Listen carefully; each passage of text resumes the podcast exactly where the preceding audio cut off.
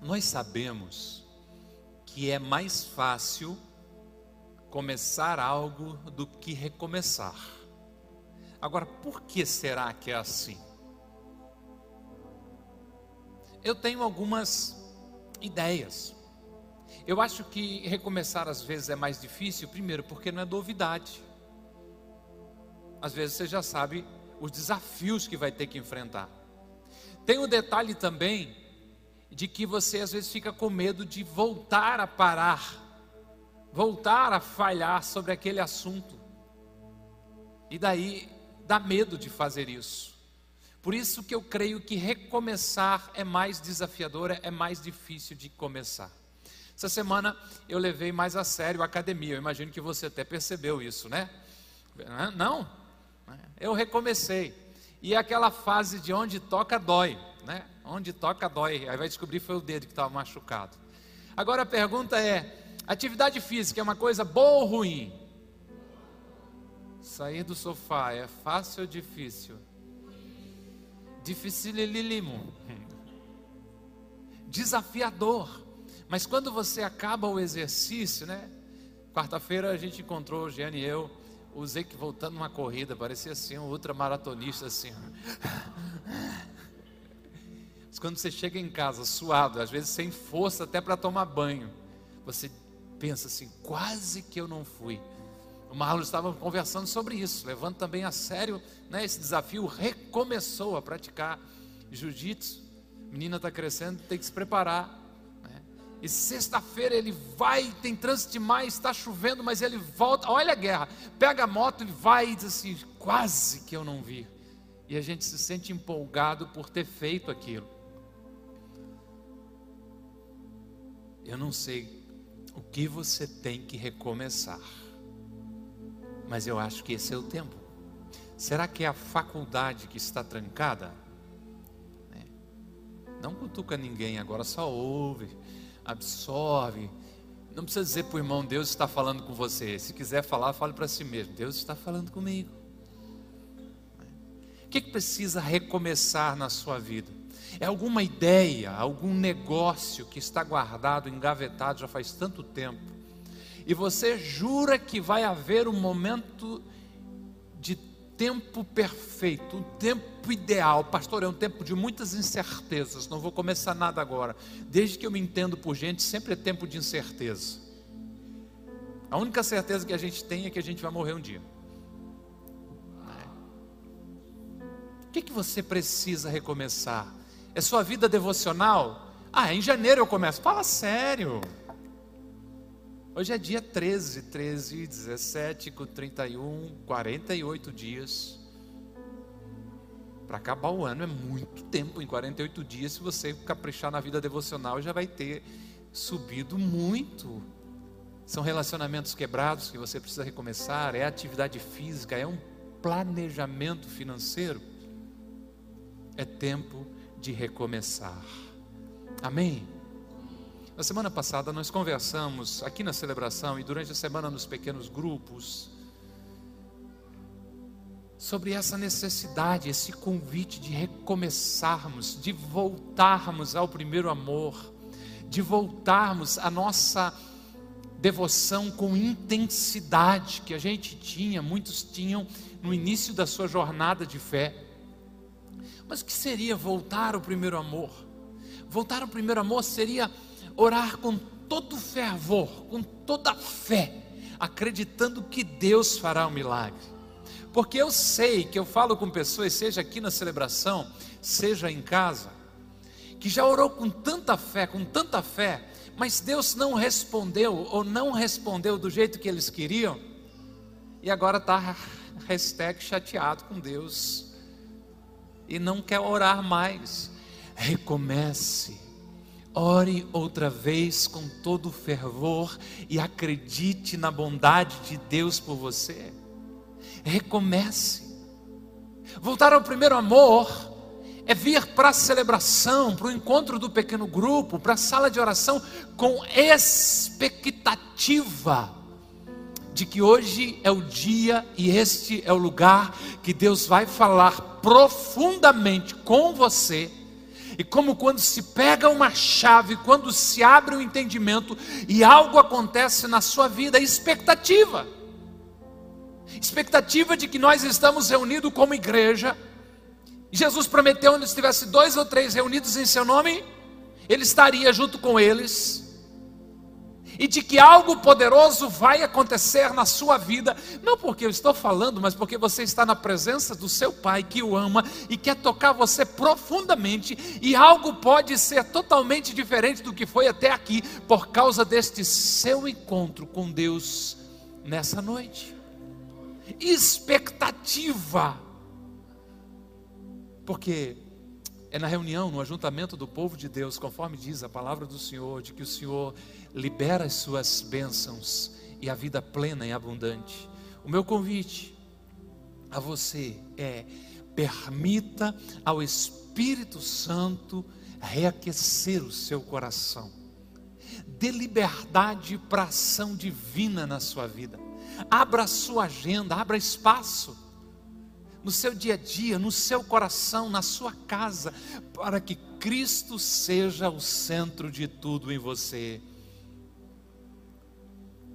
Recomece, volte ao primeiro amor.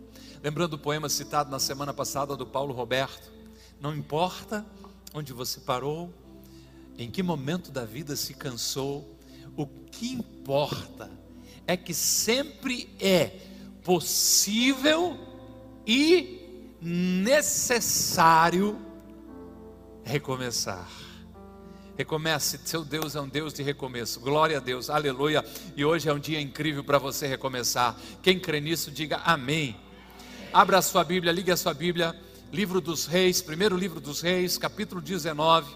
Vamos ler alguns versos e vamos aplicar essa palavra ou a história de Elias à nossa vida. Livro dos Reis, capítulo 19, a partir do verso 8. Você que está querendo ter um aplicativo extraordinário de Bíblia no seu celular, esse QR Code vai lhe ajudar, vai levar até a sua loja de aplicativos para você baixar uma Bíblia gratuitamente e poder ler a Bíblia, ouvir a Bíblia, vai abençoar demais a sua vida. Livro dos Reis. Achou aí ou espero mais um pouquinho? Diz os pregador pentecostal, quem achou, diga amém, quem não achou, diga misericórdia. Tem mais amém do que misericórdia, né? Ô irmã da misericórdia. 1 Reis, capítulo 19. Aleluia. O texto diz: então ele, está falando sobre Elias, se levantou, comeu e bebeu, fortalecido com aquela comida, viajou 40 dias e 40 noites até chegar a Horebe, o monte de Deus. Ali entrou numa caverna e passou a noite, e a palavra do Senhor veio a ele: O que você está fazendo aqui, Elias? Verso 10: Ele respondeu: Tenho sido muito zeloso pelo Senhor, o Deus dos exércitos. Os israelitas rejeitaram a tua aliança, quebraram os teus altares e mataram os teus profetas à espada. Sou o único que sobrou e agora estão também estão procurando matar-me. O Senhor lhe disse: Saia, fique no monte, na presença do Senhor, pois o Senhor vai passar. Então veio um vento fortíssimo que separou os montes e esmigalhou as rochas, as pedras diante do Senhor, mas o Senhor não estava no vento. Depois do vento houve um terremoto, mas o Senhor não estava no terremoto. Verso 12: Depois do terremoto houve o fogo, mas o Senhor não estava nele. E depois do fogo houve um murmúrio de uma brisa suave.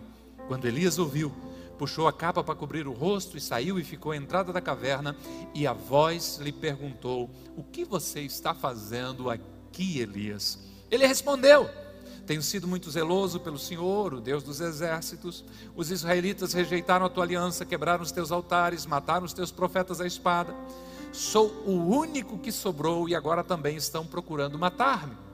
Verso 15: O Senhor lhe disse: volte pelo caminho por onde veio e vá para o deserto de Damasco. Chegando lá, unja Azael como rei da Síria, unja Jeú, filho de Nissi, como rei de Israel, e unja Eliseu, filho de Safate, de Abel Meolá, para suceder a você como profeta. O nosso tema de hoje é volte ao seu chamado. Volte ao seu chamado. Volte ao seu chamado. Quantos aqui já serviram uma família de fé em algum momento da vida? Cuidou de crianças, ficou na porta, ajudou no louvor, participou daqui do altar, sendo é, como alguém que fazia abertura, uma intercessão, ajudou a arrecadar alimento, arrumou as cadeiras, limpou o prédio, fez alguma coisa para abençoar as suas, as pessoas da sua família de fé, as pessoas da sua igreja. Quantos aqui já fizeram alguma coisa na igreja, qualquer coisa que você fez ou faz ainda, né? Amém. Glória a Deus, obrigado. Quase todos já se envolveram com o voluntariado, com o servir, mas em algum momento da sua história pararam. Por que as pessoas deixam de servir? Porque muitos abandonam o seu chamado. Eu tenho algumas ideias, eu creio que alguns é pelo cansaço. Conciliar trabalho, estudo, família, hobby, lazer, viagens, descanso e voluntariado, às vezes fica complicado. E na hora de fazer escolha para tirar alguma, a primeira opção é deixar de servir, é deixar de ser voluntário. Há também aqueles que desistiram por não serem reconhecidos, o, o nível de esforço era tão grande, Parece que ninguém se importava, por mais de que houvesse uma entrega, uma grande dedicação, aquilo de repente parece que não fazia mais sentido, não fazia diferença na vida das pessoas, não havia reconhecimento. Ainda outros que pararam porque foram feridos, seja um mal entendido, uma falta de compreensão, uma liderança mal preparada então, em um momento de tensão, uma palavra, um líder que não compreende o outro lado e a pessoa se sente ferida, se sente machucada e para de servir. Será que foi assim com alguns de vocês? Porque com Elias foi uma profunda exaustão levou Elias a desistir do seu chamado, da sua vocação. Ele havia lutado contra um rei ímpio, pecador, com profetas de um Deus chamado Baal. E tinha vencido, tinha prevalecido, mas de repente ele soube que colocaram a sua cabeça a prêmio e simplesmente ele foge para salvar a sua vida. Mas quando está solitário, ele pede para Deus tirar a sua vida. Parece que o profeta realmente estava confuso ele está fugindo para não morrer, mas a partir do momento em que ele fica sozinho, debaixo de uma árvore, ele ora a Deus dizendo: Basta, por favor, tire a minha vida. Ele está cansado, ele estava precisando de um renovo, e aqui tem uma poderosa lição, e eu espero que você esteja anotando. Uma lição para alguém que não quer passar uma vida inteira tendo que viver recomeços, recomeços, recomeços, porque começa às vezes algo e para.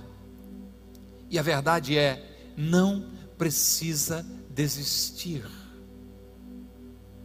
Aprenda a descansar. Quando Elias está fazendo aquela oração embaixo de uma árvore, Deus não repreende Elias, mas providencia um anjo para lhe ajudar. O anjo também não repreende Elias em nenhum momento da conversa. Primeiro Elias dorme um pouco, então o anjo toca nele. Quando ele acorda, ele vê pão sobre pedras quentes. Uau! Deve dar um sabor especial isso. E água.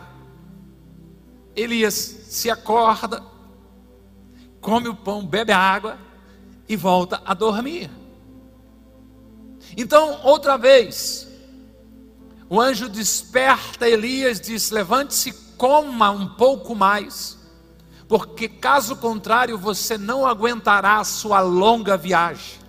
Tinha mais pão, tinha mais água para Elias, mas nenhum puxão de orelha. Por isso, quando estiver cansado, encontre um renovo em Deus, descanse, realinhe-se para a sua longa jornada.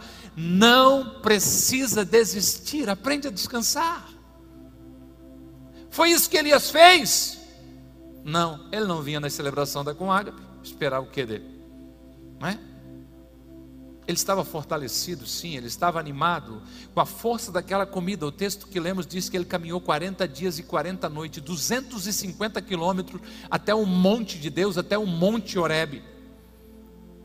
Eu entendo que a força que Elias recebeu de Deus através da sonoterapia e do pão do céu com a água ali maravilhosa, era para que ele voltasse para o seu chamado, não para ele ir para o monte de Deus.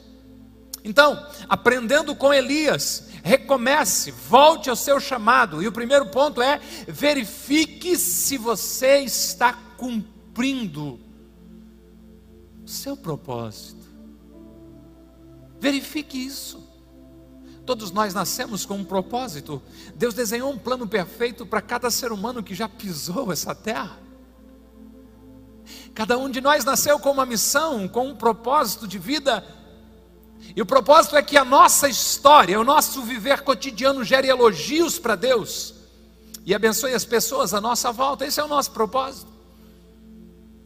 O meu pedido carinhoso para você é não se dê ao luxo de viver no piloto automático, simplesmente sobrevivendo e pagando contas, como se isso fosse tudo, como se apenas existir fosse a razão de Jesus Cristo ter vindo à Terra e morrer em nosso lugar.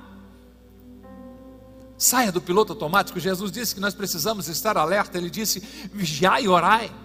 Não é aceitável a um cristão permitir que seus dias se esvaiam, se escape por entre os dedos, sem que ele esteja cumprindo o seu propósito.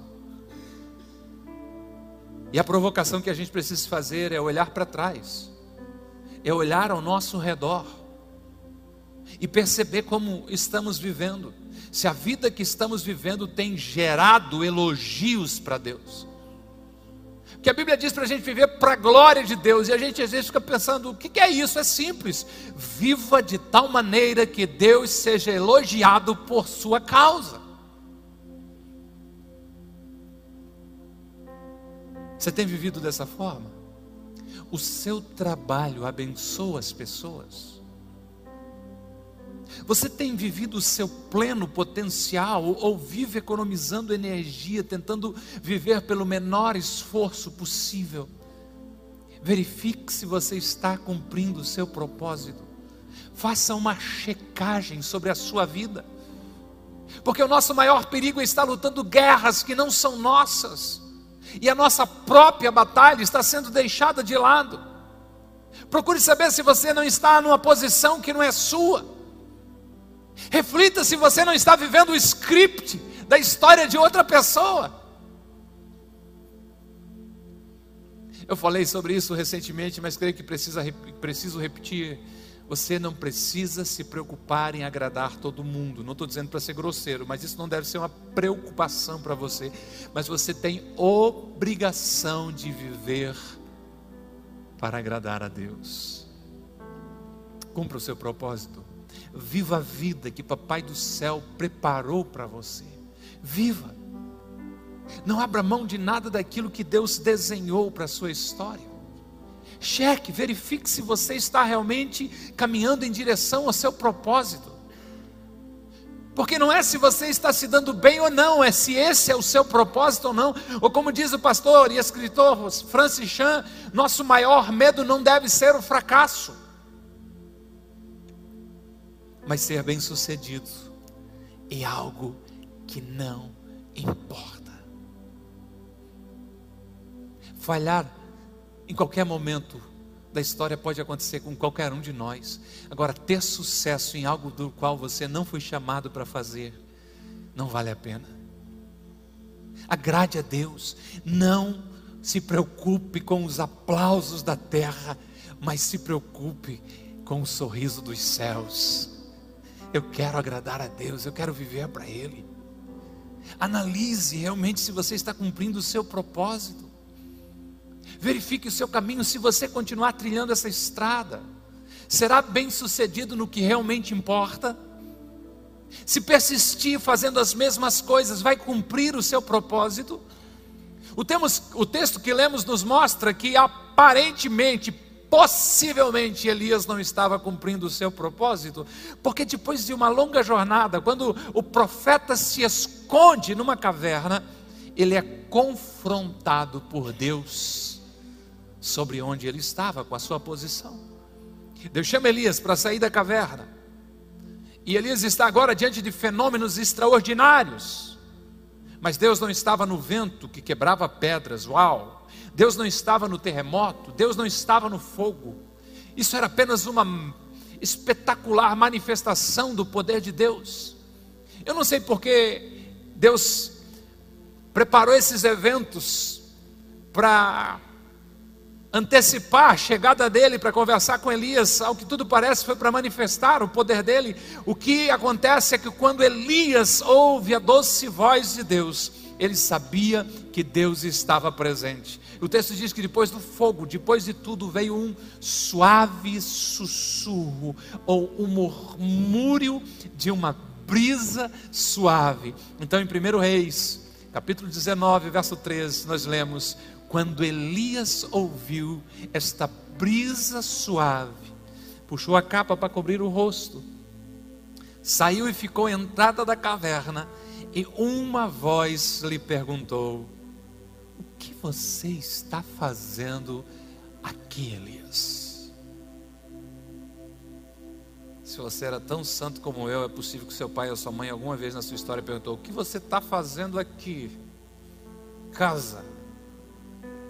Hoje o Papai do Céu está perguntando para você: O que você está fazendo aqui? O que você está fazendo fora do seu chamado? Percebe a voz doce? um murmúrio, um sussurro. O que você está fazendo com os seus dons e talentos? O que você está fazendo com a sua vida? O que você está fazendo com o seu? O que você está fazendo com o seu corpo? O que você está fazendo com os seus recursos? O que você está fazendo com a sua inteligência? O que você está fazendo com as suas habilidades? Elias, você deveria estar cumprindo o seu chamado e não escondido em uma caverna no monte de Deus. Mas eu estou em Horebe, o monte de Deus já é uma coisa boa. Não, não é uma coisa boa se você não foi chamado para cá. O que fazes aqui, Elias? Eu não perco celebração, mas o seu lugar é aqui no altar. O que fazes aqui, Elias? Mas eu participo toda semana do encontro do PG, mas o seu lugar era estar liderando um pequeno grupo. O que você faz aqui, Elias? Mas eu acompanho o meu cônjuge, ele serve, mas o seu lugar era também estar servindo. Verifique se você está cumprindo o seu propósito. Eu olho para esse texto que estamos apreciando. E vejo Deus dizendo assim aos Elias, fora de posição: Eu não esperava encontrar você aqui, eu não esperava encontrar você nessa posição. Por que você está fora do seu chamado? Por que você não está na sua posição? Qual a razão de você não estar cumprindo o seu propósito? uma brisa suave. é um sussurro. Que muitos aqui já foram enquadrados pelo Senhor, nós já entendemos. Mas preste atenção. Algo que precisamos entender aqui. Segundo, não terceirize a responsabilidade. Muitos aqui levantaram a mão lá no início falando que já serviram, que já estiveram em uma posição cumprindo o seu chamado, mas uma boa parte já não faz mais isso. De quem é a culpa? Por que você parou de servir a sua família de fé? Por que você recuou no seu chamado? Por que você parou de fazer aquilo que Deus te chamou para fazer? Pense bem e não terceirize a responsabilidade. Porque para muitos eu sei que responderiam algo do tipo: Eu parei porque vieram os filhos. Ah, eu já não sou tão jovem. Quando eu era jovem, realmente eu era muito envolvido. Eu parei porque ninguém ajudava, não tinha reconhecimento. Ah, estou numa outra fase da vida, estou muito ocupado agora.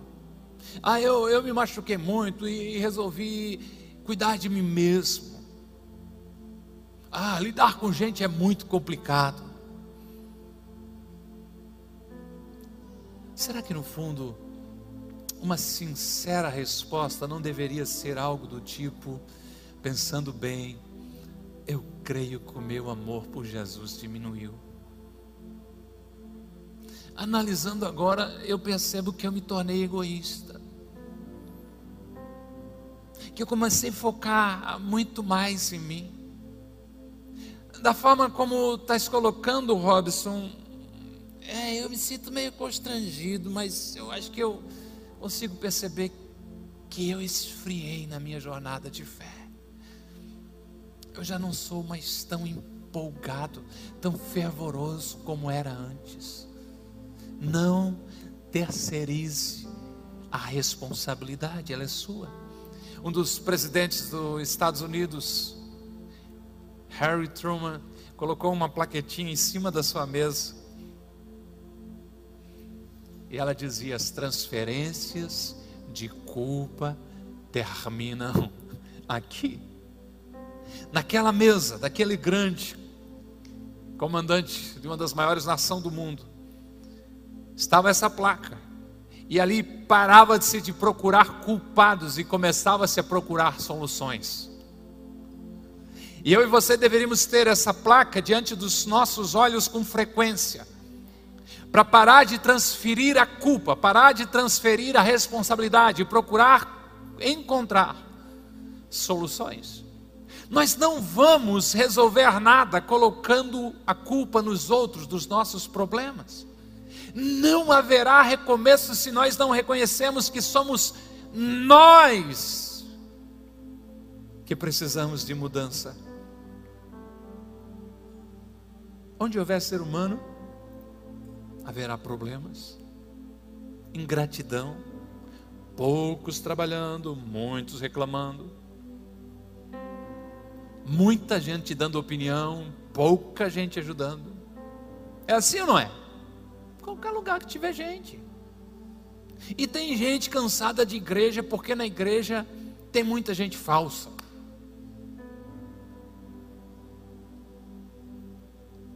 Somos seres humanos, não somos anjos. Eu acho que é bom entender o poder do Evangelho e o magnetismo do Evangelho, como disse o apóstolo Paulo: Deus veio para salvar os pecadores, dos quais eu sou o principal. O cara que revolucionou toda a história da igreja, que escreveu a maior parte do Novo Testamento, diz assim: vocês podem ser ruins, eu era pior, vocês podem ser, poder ser que vocês eram pecadores, mas você não imagina quem eu era. Esse é o poder da graça. E se o problema na igreja é excesso de falsos, seja autêntico, já será menos um. Se o problema é que o ser humano é complicado, viva uma vida leve, seja fácil, não complique a vida, seja compreensível. Se o problema é que para ajudar tem poucos e para reclamar tem muitos, ajude, faça a sua parte para o lado positivo. E tudo isso pode ainda não mudar o mundo, mas será pelo menos menos um chato, complicado e reclamão. Faça a sua parte, cumpra o seu chamado, viva o seu propósito. Recomece a sua jornada sem terceirizar responsabilidade. A pergunta é: como Elias se comportou? Já falei, ele não vinha na celebração da Conágape, né? Complicado, a gente sabe. Então ouça. Primeiro livro dos Reis, capítulo 19, verso 14. Elias, o que está fazendo aqui, Elias? Ele respondeu: Tenho sido muito zeloso pelo Senhor, o Deus dos exércitos. O meu povo, os israelitas, rejeitaram a tua aliança, quebraram os teus altares e mataram os teus profetas à espada. Sou o único que sobrou e agora estão procurando me matar. E o Senhor me pergunta o que eu estou fazendo aqui? Bem, eu, Elias, sou o supra-sumo de Israel, eu sou o top 10, sou o único que sobrou. Senhor, hoje é seu dia de sorte, eu estou aqui. Por enquanto, porque estão procurando cortar a minha cabeça fora. E quem sabe você, conhecendo quem era Elias, sentado confortavelmente nessas cadeiras, climatizado e tudo mais, também faria coro com ele, concordaria com ele, dizendo: É verdade, Senhor, o Elias é top. Está fazendo aí uns 50 dias, 40 e poucos dias, ele enfrentou quase mil falsos profetas. Foi algo fantástico. Desceu fogo do céu, choveu. O cara é top. Perceba algo. Deus ignorou as desculpas de Elias, assim como também ignora as nossas desculpas. E Deus não pode ser acusado de ser insensível por não se importar com as minhas desculpas e com as suas desculpas. Não, não é isso. É porque Ele conhece quem você é. Ele sabe qual o chamado que Ele colocou sobre a sua vida. Ele sabe a capacidade que você tem para chegar e cumprir o propósito que Ele mesmo desenhou para você. Ele conhece a sua força, Ele conhece o seu potencial, Ele conhece o seu chamado, Ele sabe do que você é capaz, e se isso não fosse o suficiente, realmente Ele sabe que você vai dar conta, que vai fazer toda a diferença, e por isso Ele não se importa com as suas desculpas, porque Ele habita em você e Ele é a sua força. Por isso, para fechar, pare de reclamar e recomece. Não resolve se justificar. Dê meia volta e recomece. Deus não precisa de justificativa, Ele espera ação. A melhor resposta para o Senhor não é a explicação do porquê você parou de exercer o seu chamado. A melhor resposta para o Senhor é a sua disposição em recomeçar. Recomece e volte ao seu chamado. O que você está fazendo fora, fora do seu chamado? Não terceirize a responsabilidade, simplesmente recomece. Elias falando, né? Senhor, coitado de mim, só sobrou eu, blá, blá, blá. Aí Deus fala, 1 Reis 15, 16, 19, versos 15, 16: O Senhor lhe disse: Meia volta vou ver. Passa daqui. Na versão do Robson. Volte pelo caminho, por onde veio, e vá para o deserto de Damasco. Chega lá, unja Azael, rei da Síria, Jeú, rei de Israel, e Eliseu, profeta, em seu lugar. Volte, recomece. Não adianta argumentar com Deus, ninguém nunca o venceu. Volte pelo caminho, volte ao caminho, volte ao seu chamado. Não tente se poupar, você recebeu uma única vida para usá-la em louvor, em elogio a Jesus Cristo. E Jesus disse: se você escolher viver através do alto sacrifício, e entregar a sua vida para a minha glória, você vai encontrar a verdadeira vida. Agora, se você optar por manter a sua vida focada em si mesmo, você vai perder aquilo que tanto está tentando proteger. Recomece, volte ao seu chamado. Como disse Richard Cumberland, é melhor desgastar-se do que enferrujar. Seja como uma vela que, apesar de estar se desgastando, vai iluminando todos à sua volta.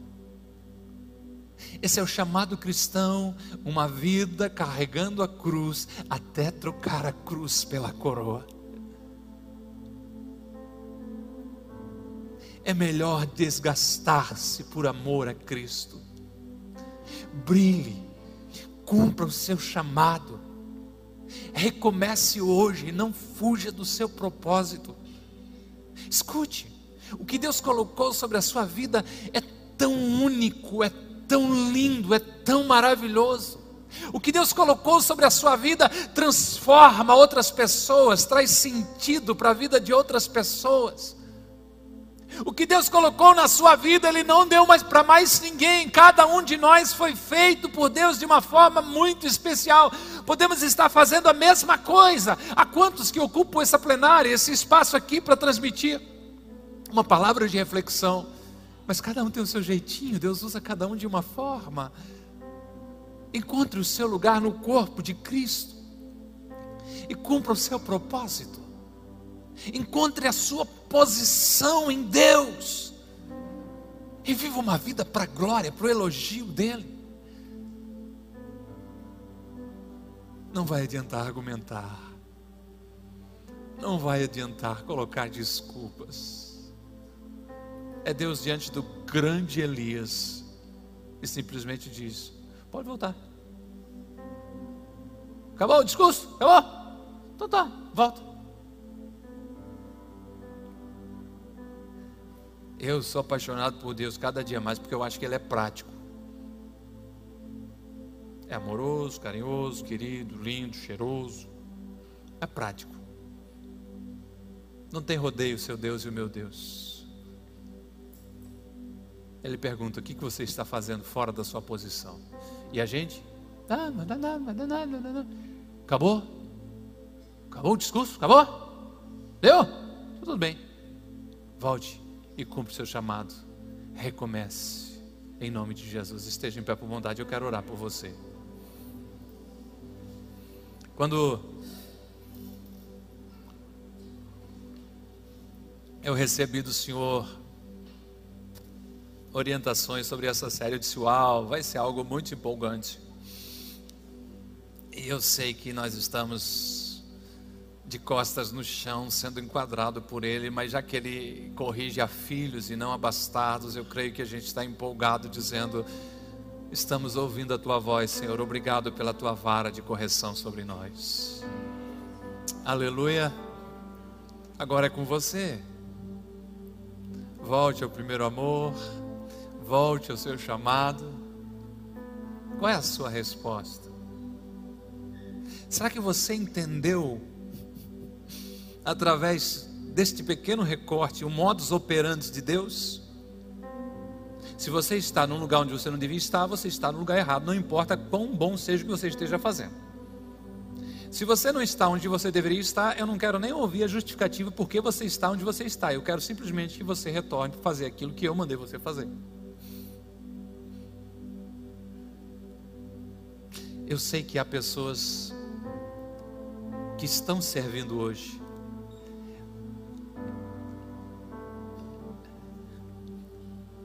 Quantos me amam aí? Amém. Vou voltar com a frase então, né? Já que estão num ambiente de amor, de acolhimento, eu sei que tem muitas pessoas que de alguma forma estão fazendo alguma coisa e servindo a sua comunidade de fé. Mas na verdade, apesar de parecer que estão num lugar certo, em Horebe, o monte de Deus, estão escondidos porque foram chamados para algo maior.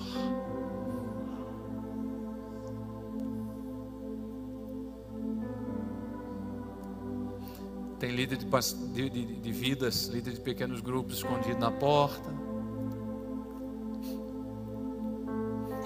Tem conselheiros no pátio.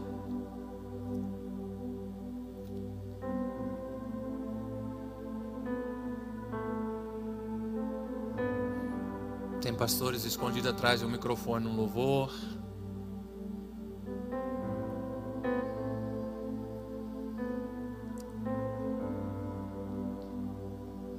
Porque está fazendo alguma coisa já dá a sensação de estar envolvido, entendeu?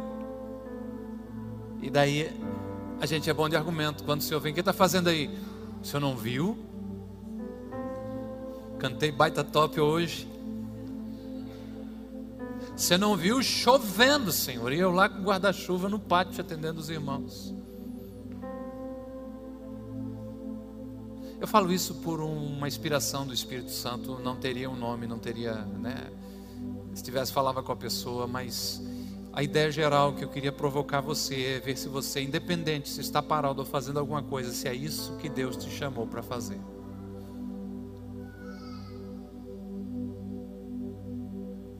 Você entende que você foi salvo e Deus tirou um peso do seu coração quando você aceitou Jesus, mas colocou uma responsabilidade sobre os seus ombros?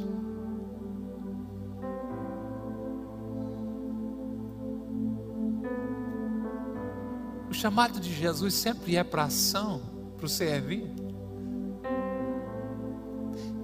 Eu já devia estar orando por vocês, mas eu sinto um incômodo no meu espírito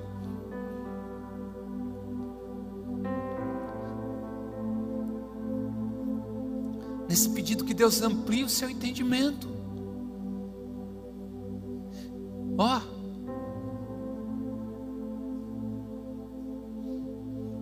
Pessoas que estão aqui porque a igreja é um pouco maior, mas na verdade estão fugindo de uma posição de liderança numa comunidade de fé menor e sabe que lá é o seu lugar.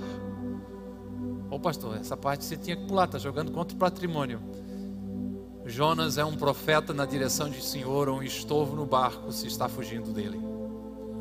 E eu falo especificamente com algumas pessoas, ouça a voz do Espírito Santo de Deus. Está tão tranquilo, está tão bom escondidinho aqui. A pergunta é: esse é o seu lugar? Essa é a sua posição em Deus?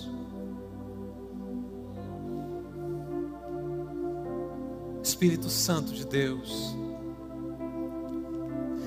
Celebramos a tua presença, celebramos a tua palavra, e celebramos os recomeços nessa noite. Obrigado, Senhor, por falar tão de perto ao nosso coração.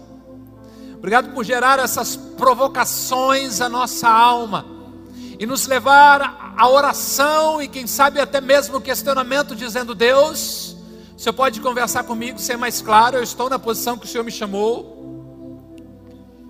Pai, se como fruto desses minutos que passamos aqui, alguns dos meus irmãos e irmãs ir para o seu lugar de oração e começar a conversar contigo a esse respeito, eu me sentirei satisfeito com o dever cumprido, porque a provocação que a tua palavra gerou os aproximou ainda mais de ti.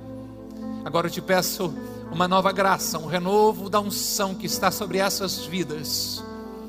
Te peço que a unção que quebra o jugo, que tira o medo, a unção que sara as feridas, venha sobre a tua igreja e que haja um profundo desejo de reconciliação começar a servir, a se doar, a ser as tuas mãos, a ser a tua boca, a tocar vidas, a ocupar os espaços, a realmente liberar as palavras que vêm do teu trono e abençoa as pessoas, a ser as mãos que acariciam o rosto em lágrimas. Eu peço que haja um fluir do teu espírito Espírito sobre esta casa e que este mês de novembro seja um mês de recomeços, recomeços de ministérios, ressuscita ministérios que estavam mortos, mas que esta palavra gera vida e a glória da segunda casa, ou o recomeço do ministério, como a tua palavra fala sobre o templo em Israel,